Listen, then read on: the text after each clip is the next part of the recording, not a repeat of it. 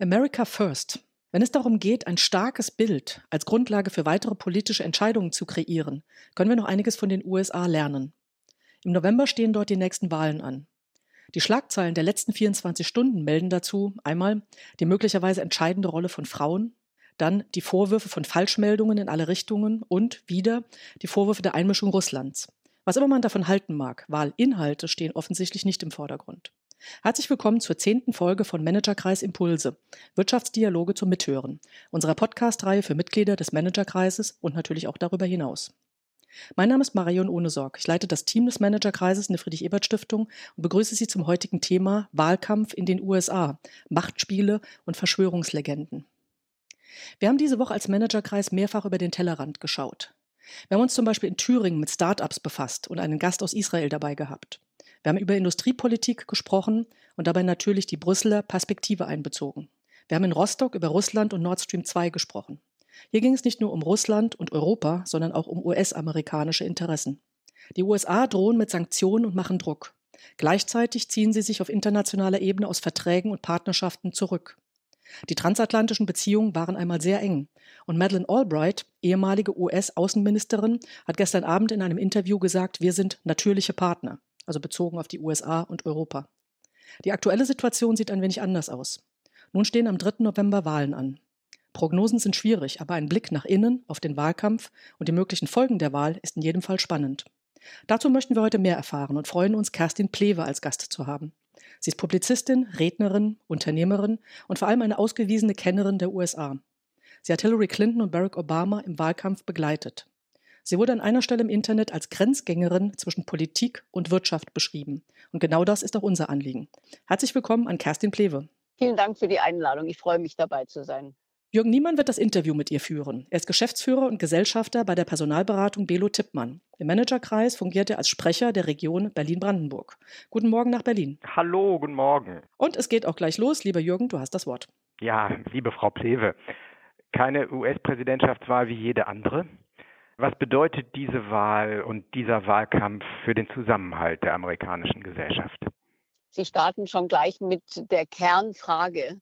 Wir erleben ja ein Land, was, muss man ehrlicherweise sagen, schon unter Obama eigentlich schon unter Bush die ersten Zeichen von Spaltung erlebt hat, die sich unter Obama vertieft haben und die nun durch viele, viele Aspekte unter Donald Trump, auf die wir sicherlich noch im Rahmen des heutigen Gesprächs eingehen werden, massiv vertieft haben. Es sind äh, Gräben, die aus heutiger Sicht, würde ich sagen, fast unüberwindbar scheinen, geprägt von tiefer Emotionen. Ich will schon sagen, fast Hass und abgrundtiefer Abneigung für das andere politische Lager in einer Intensität, die ich, muss ich mal ehrlich sagen, seit George Bush in den USA noch nicht gesehen habe.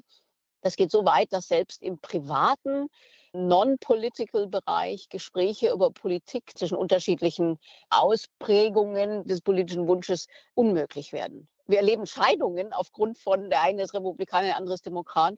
Und das zeigt, wie wichtig und auch was für eine Signalwirkung der Ausgang dieser Wahl haben wird. Weil am Ende steht die Frage im Raum, welche politisch-kulturelle, emotionale Richtung prägt weiter das Bild von USA im Inland ja. wie im Ausland.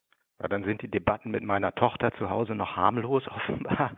Aber möglicherweise, Frau Plewe, hat diese Spaltung zum Wahlsieg Trumps vor vier Jahren beigetragen. Aber Sie als Expertin, was ist eigentlich schiefgelaufen in der Kampagne der Demokraten?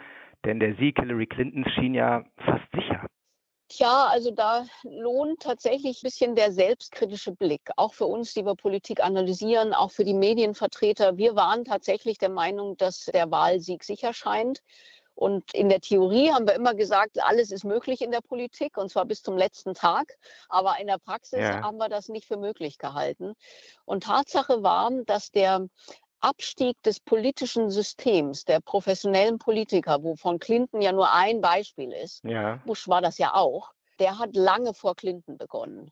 Die tiefe Misstrauenskrise, die sich gesteigert hat in tatsächlich eine Ablehnung von Berufspolitikern, hat sich lange vor Clinton manifestiert. Ja, ja. Und auf, genau auf dieser Basis hat Trump ja seine Inszenierung aufgebaut, nämlich zu sagen, also erstmal, alle Politiker sind Teil des Problems, wie er immer gesagt hat, ich bin Teil der Lösung. Die haben alle bewiesen, dass sie das nicht lösen wollen oder können, das Problem. hat dafür ja maßgeblich die Schuld im Lobbyismus und im Geld gesucht, auch warum er seinen Wahlkampf selber bezahlt hat. Und das war schon mal die Basis. Und mhm. was Clinton als Person anbelangt, muss man sagen, Clinton, das waren auch Bill Clinton sowie so seine Frau auch schon während der Amtszeit von Bill Clinton sehr umstritten. Und Hillary hat viel Unterstützung verloren in der Zeit, wo sie ihren Mann unterstützt hat in der Lewinsky-Affäre, wo viele gerade Frauen gesagt haben, wieso verlässt sie den nicht? Ja. Das ist ja irgendwie schwach und so weiter. Das war der eine Aspekt, wo sie viel Loyalität eingebüßt hat. Und der andere Aspekt ist ein Aspekt, den Frauen oft in der Politik erfahren, in der Spitzenpolitik, ein Vorbehalt der spannenderweise bei Männern nicht zutrifft, wenn man ähm, sehr klar und sehr rational argumentierend, auch zum Teil mit einer gewissen politischen Härte rüberkommt, so wird das als gut und stark empfunden. Wenn eine Frau das Gleiche tut, wird es als kalt empfunden. Und das war ein großes Manko bei Hillary, dass viele gesagt haben, die ist eiskalt, die ist sozusagen nur darauf aus, jetzt Präsidentin zu werden, der ist alles andere egal, die geht über Leichen jetzt mal ja. übertrieben gesagt. Und das hat sie viel gekostet. Da sind wir auch schon bei den Kampagnen. Haben Sie den Eindruck, Frau Pleve, dass die Demokraten Dinge jetzt anders machen? Joe Biden gilt ja als sozusagen sehr nahbar, als der Umarmer, übrigens auch mit allen Nachteilen, die das bedeutet. Wie entwickelt sich der Wahlkampf im Moment gerade?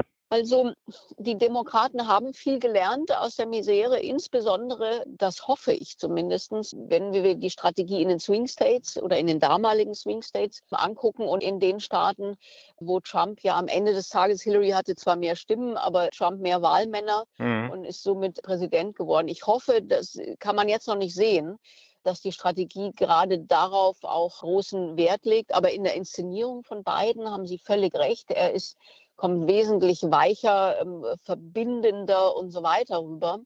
Das ist Balsam für die Seele der Demokraten und auch für die Seele der Europäer, muss man sagen, weil er ist viel mehr so der ne, Politikertypus, der auch Diplomatie und Gemeinsinn an den Tag legt. Aber für, die, für das Land, die Innensicht, Amerikaner, die Angst vor vielen, vielen Problemen haben, in denen sie sich ja mittendrin befinden, eine Pandemie irren Ausmaßes, wirtschaftlicher Unsicherheit, was die Zukunft anbelangt, Massenarbeitslosigkeit mhm. und Dramen, die sich auf der Straße abspielen wegen Allerdings, Black Lives ja. Matter. Mhm. Ja, also Feuer und fast revolutionäre Zustände. Da ist die Frage, was wollen die Amerikaner? Wollen die den starken Mann, der im Zweifel einfach das Militär hinstellt und sagt, es ist mir egal, ob was die Governor wollen, ich schicke die los, starker Mann, Trump, mhm. oder jemand, der sagt, hier, aus meiner Sicht zu Recht, hier, Trump schüttet Öl ins Feuer. Das muss anders gelöst werden durch gesellschaftlichen Zusammenhang, durch tatsächlich Arbeit gegen Rassismus. Und ja. das wird deswegen aus meiner Sicht eine deutliche Richtungswahl. Verstehe. Äh, Richard Nixon ist es 1969 gelungen, die Silent Majority, wie er das genannt hat, zu mobilisieren, auch ein bisschen vor dem Hintergrund von Unruhen in den großen Städten. Jetzt hatten Sie eben gesagt, Frau Plewe, dass sich von Hillary Clinton bei der letzten Wahl viele Frauen abgewandt hatten, wegen ihres Verhaltens in der Lewinsky-Affäre. Sind Frauen bei dieser Wahl die Silent Majority? Sind sie wahlentscheidend? Ob sie die Silent Majority sind, bin ich mir nicht sicher, aber sie sind auf jeden Fall ein ganz wichtiger Faktor bei der Wahl. Mhm. Ähm, aber übrigens in beiden Lagern. Äh, Trump hat ja, was die äh, Experten bis heute nicht verstehen, Unterstützung bei den republikanischen Frauen erfahren, trotz seiner ähm, ja nun wirklich negativen und diskreditierenden Bemerkungen über Frauen und auch sein Frauen, fast frauenfeindliches Verhalten. Trotzdem hat er glühende Unterstützerinnen, wirklich hochemotionale Frauen, die äh, Wahlkampf für ihn machen. Trotzdem ist jetzt die Hoffnung der Demokraten, dass durch das, was sozusagen politisch sich gezeigt hat, dass es eben nicht nur äh, Polemik ist äh, Frauen gegenüber, sondern tatsächlich auch wirkliche Benachteiligungen und ähm, rechtliche Themen, die einfach schlecht für Frauen sind, ob das jetzt dieses Maternal Leave ist, ob es das Thema Krankenversicherung für Familien ist und so weiter. Da ist die Hoffnung, dass Frauen insbesondere von mit anderen Hautfarben, also Hispanics, farbige Frauen dann doch nochmal sozusagen die liberale Politik und Obama sich vor Augen führen. Hillary haben sie nicht gewählt, aber dass sie mhm. jetzt Biden wählen. Ja. Und deswegen ja übrigens auch die Vizepräsidentin Kamala, die eben genau hier auch sozusagen diese Lücke füllen soll. Erstens, wir stehen für Frauen, wir stehen für Diversität, Hautfarbe, andere Kulturen, ja. Integration. Das wäre meine nächste Frage gewesen. Könnte Kamala Harris auf den Wahlsieg der Demokraten, wenn er denn kommt, einzahlen? Absolut. Sie ist ja nur ein Herzschlag vom Präsidentenamt entfernt, nicht? Das weiß man bei dieser Wahl, denke ich auch. Ja. Absolut. Kamala Harris ist ganz bewusst und äh, mit einem langen internen Prozess ausgesucht worden, sehr strategisch, aus meiner Sicht auch schlau, mhm. weil sie im Gegensatz zu Biden auch nochmal eine andere ähm, Härte an den Tag legen kann. Wie gesagt, ich hatte vorher das ja über Hillary Clinton gesagt, sie muss da aufpassen, dass sie auch gerade die Frauen nicht verprellt, aber sie kann parieren mhm. unter Umständen. Also es wird ja in den TV-Duellen wird das ja deutlich werden. Aus meiner Sicht auch nochmal klarer und härter im Sinne von mehr Mobilisierung für die Wahl als Biden selbst. Mhm. Ein Vizepräsidentschaftskandidat kann immer Dinge auch nochmal anders auf den Punkt bringen. Ja. Ähm, also sie ist bewusst ausgewählt worden und ich halte es für eine gute Wahl. Ob es reicht, das werden wir im November sehen, weil nochmal, die derzeitige Situation auf den Straßen von USA, das Gefühl von vielen, ich will gar nicht sagen Trump-Unterstützern, aber von vielen tendenziell republikanischen Wählern, die sagen, hier ist Chaos im Land. Ja. Die Demokraten sind viel zu weich. Wir haben keine Ordnung auf den Straßen, geschweige denn, dass wir hier innenpolitisch ein Schwergewicht an den Staat bekommen. Und da wähle ich lieber nochmal Trump mhm. als eine unsichere, weiche Nummer, mit Demokraten. Und das ist, glaube ich, die große Frage im November. Unordnung, Regellosigkeit, Frau Plewe, ist das Stichwort. Eine Frage, die uns alle bewegt. Würde Trump eine Niederlage, auch eine Niederlage im Wahlmännergremium, akzeptieren? Und was passiert, wenn er das nicht tut?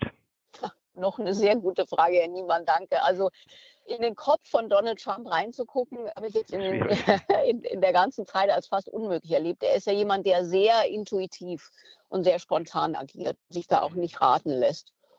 Ich persönlich glaube, dass er eine Niederlage niemals akzeptieren wird. Und meiner Ansicht nach baut er da auch schon rhetorisch vor, indem er übrigens auch neulich live gesagt hat, also wenn wir verlieren, ist das nur aufgrund von Wahlbetrug möglich. Das macht er ja übrigens sehr oft, dass er bestimmte Themen einfach schon mal vorab prüft, so ähm, on the side, in einem Interview sagt auch übrigens, ich könnte mir vorstellen, wir verlegen die Präsidentschaftswahl, da hat er auch mal geguckt, wie die Republikaner reagieren. Also der testet Sachen eigentlich sehr schlau, so in der Öffentlichkeit, in einem kleineren Kreis und guckt, was passiert. Also ich glaube nicht, dass er es akzeptiert. Was ist, wenn er es nicht akzeptiert? Das ist eine gute Frage, weil das Recht äh, ist natürlich auf Seiten des Wahlgewinners. Aber ich würde denken, dass er taktisch dann doch agiert und sagt, also ich lasse hier erstmal nachzählen, ähm, so wie Bush das ja damals auch gemacht hat in Florida. Ich lasse erstens nachzählen, zweitens äh, vielleicht mache ich etliches an Prozessen und mhm. im Zweifel äh, keiner kann ihn aus dem Weißen Haus raustragen. Es ist vielleicht auch eine Frage, wie hoch er verliert. Wenn das ja, eine knappe ja. Sache wird, dann wird er versuchen, glaube ich, sich juristisch technisch da durchzulavieren und es zumindest rauszuzögern. Wenn das eine klare Sache ist, sieht die Lage vielleicht anders aus, aber es ist schwer absehbar. Ich kann nur sagen, momentan habe ich das Gefühl, dass Trump eher aufholt. Biden lag ja weit vorne, ja. noch so im, im Mai, Juni. Momentan sieht das ein bisschen anders aus. Insofern, ich glaube eher an einen knappen Wahlausgang, ehrlich gesagt. Okay. Also der Blick nach vorne schwierig im Moment, auch was nach dem Wahltag passiert. Kurzer Blick nochmal zurück. Trump hat sich ja als Unternehmerpräsident sozusagen präsentiert, als jemand, der die Wirtschaft stärkt, Arbeitsplätze schafft. Ist ihm, Frau Kleve, da was gelungen? Was ist ihm gelungen? Naja, also einmal die Inszenierung ist ihm gelungen. Ja. Äh, von Anfang an. Er hat sich ja einfach von oben bis unten einfach als anders in allem. Ich bin hier kein Politiker, sondern ich räume auf. Ich bin mhm. hier der, der starke Mann. Und ich brauche niemanden, ich entscheide selbst, hire and fire, ne, ne, die Mentalität auch in seinem Team. Er entscheidet, ohne sich abzustimmen, ohne politische äh, Konsequenzen zu bedenken. Und das nährt natürlich das Bild. Plus nochmal, er hat im ersten Wahlkampf den maßgeblich aus eigener Tasche finanziert, zumindest mal den Anschub. Und ähm, das hat natürlich das Bild geprägt. Aber auch jetzt, dieses entgegen aller Konventionen auch zu kommunizieren, entgegen alles politischen, auch der ungeschriebenen Gesetze einfach ähm, einseitig Verbindungen aufzukündigen. Und so. das ist eher ein unternehmerischer Habitus als ein politischer. Und das nährt er sehr. Und er sagt ja auch immer wieder, eigentlich ohne dass er es direkt ausspricht, aber er nährt dieses Bild von die Politik und Berufspolitiker und das ganze ähm, System of Washington, der, der Swamp, ja, dieses, diese, dieser Sumpf dort, hat keine Chance, dieses Land nach vorne zu bringen. Ich bin derjenige, der die Lösungen bringt und Amerika wieder zu dem macht, was es sein soll. Und das, wenn man ehrlich ist, das wünschen sich beide. Also mhm. sowohl die Republikaner als auch die Demokraten, aber natürlich die Ausgestaltung, wie der Weg dahin aussieht, ist natürlich völlig, sind völlig unterschiedliche Weltbilder. Aber das Prinzip, muss man ehrlich sagen, ist bei beiden gleich. Eigentlich wünschen sich alle bessere Politiker, die mit deutlich mehr unternehmerischem äh, Verstand und deutlich unbeeinflussbarer vom äh, Geld der großen Lobbyfirmen agieren, und zwar zum Wohl der Menschen und der Bürger von USA und nicht von Einzelinteressen. Von denen Trump übrigens auch nicht befreit ist. Ja, er ist ja, ja sehr eng mit der Waffenlobby verbunden und und und. Aber das ist natürlich, das macht er nie zum Thema. Zum Abschluss, Frau Plewe, nochmal ein Blick auf die internationale Bühne. Unterstellt Biden und Kamala Harris gewinnen. Welche Konsequenzen sind dann einmal für Europa und zum Zweiten im Verhältnis zu China, Russland, also auf der internationalen Bühne zu erwarten? Ich glaube, Europa würde gewinnen, wenn Biden die Wahl mhm. gewinnt, weil viele Entscheidungen von Trump, da würde die Uhr zurückgestellt, so wie äh, äh, Trump auch ja viele Entscheidungen von Obama äh, reversed hat und umgedreht hat. Also insbesondere im Bereich Handel und Umwelt. Und Handel ist etwas, was Europa natürlich richtig äh, finanziell auch spürt und mit Recht große Angst davor hat. Ich sage nur den Ausspruch von Trump, er will kein deutsches Auto mehr auf New York Straßen sehen. Mhm. Das, ja. das wäre gut für Europa. In der Außenpolitik Politik vertritt äh, Biden aus dem multilateralen Ansatz. Das ist äh, das, was wir in Europa uns wünschen und auch selber leben. Ich glaube auch, dass Biden als Politiker verlässlicher ist für Europa, weil er einfach politischer ist. Mhm. Ja? Die europäischen Politiker, die wünschen sich mal wieder einen Politiker auf der anderen Seite und nicht einen völlig unberechenbaren Maniac, der einfach heute so sagt, morgen so und im Zweifel sowieso eine völlig eigene Agenda verfolgt. Mhm. Und auch beim wichtigen Thema der Klimapolitik ist Biden sehr auf der europäischen Linie, das kann man sagen.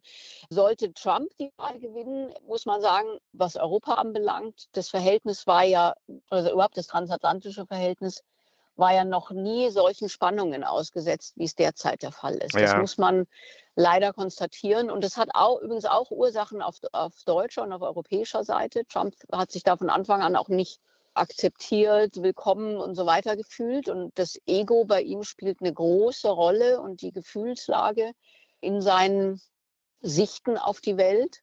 Ja, da hat Europa sich auch aus meiner Sicht nicht immer smart verhalten.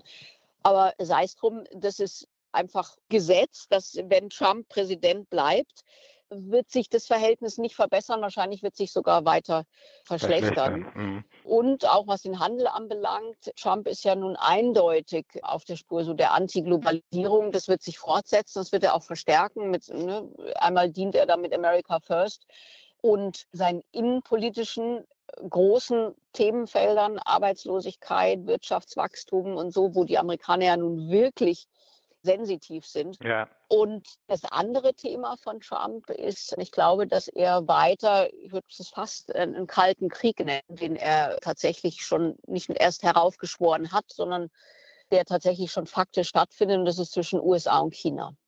Und die Auswirkungen davon betreffen uns natürlich auch direkt. Ja, fasse ich für mich ein bisschen zusammen, liebe Frau Plewe, dass wir die Wahl haben, wir Europäer, zwischen Regelbasiertheit, Verlässlichkeit und Multilateralismus bei Biden und Harris sozusagen, wobei wir uns wahrscheinlich auch nicht vor Forderungen werden drücken können. Stichwort zwei Prozent. Ne?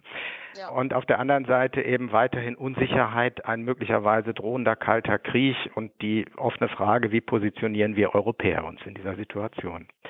Ganz vielen Dank von meiner Seite, Frau Plewe ganz viel gelernt heute und ich gucke jetzt mit gespannter Erwartung in den November. Ja, wir drücken die Daumen. Es hat mir Freude gemacht. Vielen Dank an Sie und vielen Dank den Zuhörern fürs Dabeisein. Wir werden sehen, was rauskommt. Ja, vielen Dank. Ja, vielen Dank an Sie beide. Ja, das Interview heute hat ja gezeigt, wie zerrissen die USA in diesen Zeiten sind. Ob die Wahl eine Richtungsänderung bringt, das hoffen wir, das bleibt aber auch abzuwarten. In jedem Fall wäre es sicher hilfreich, wenn sich Europa auf seine eigene Stärke besinnt und nach außen mit einer starken Stimme auftritt. Wir werden die weiteren Entwicklungen genau verfolgen. Sehr spannender Einblick, vielen Dank dafür.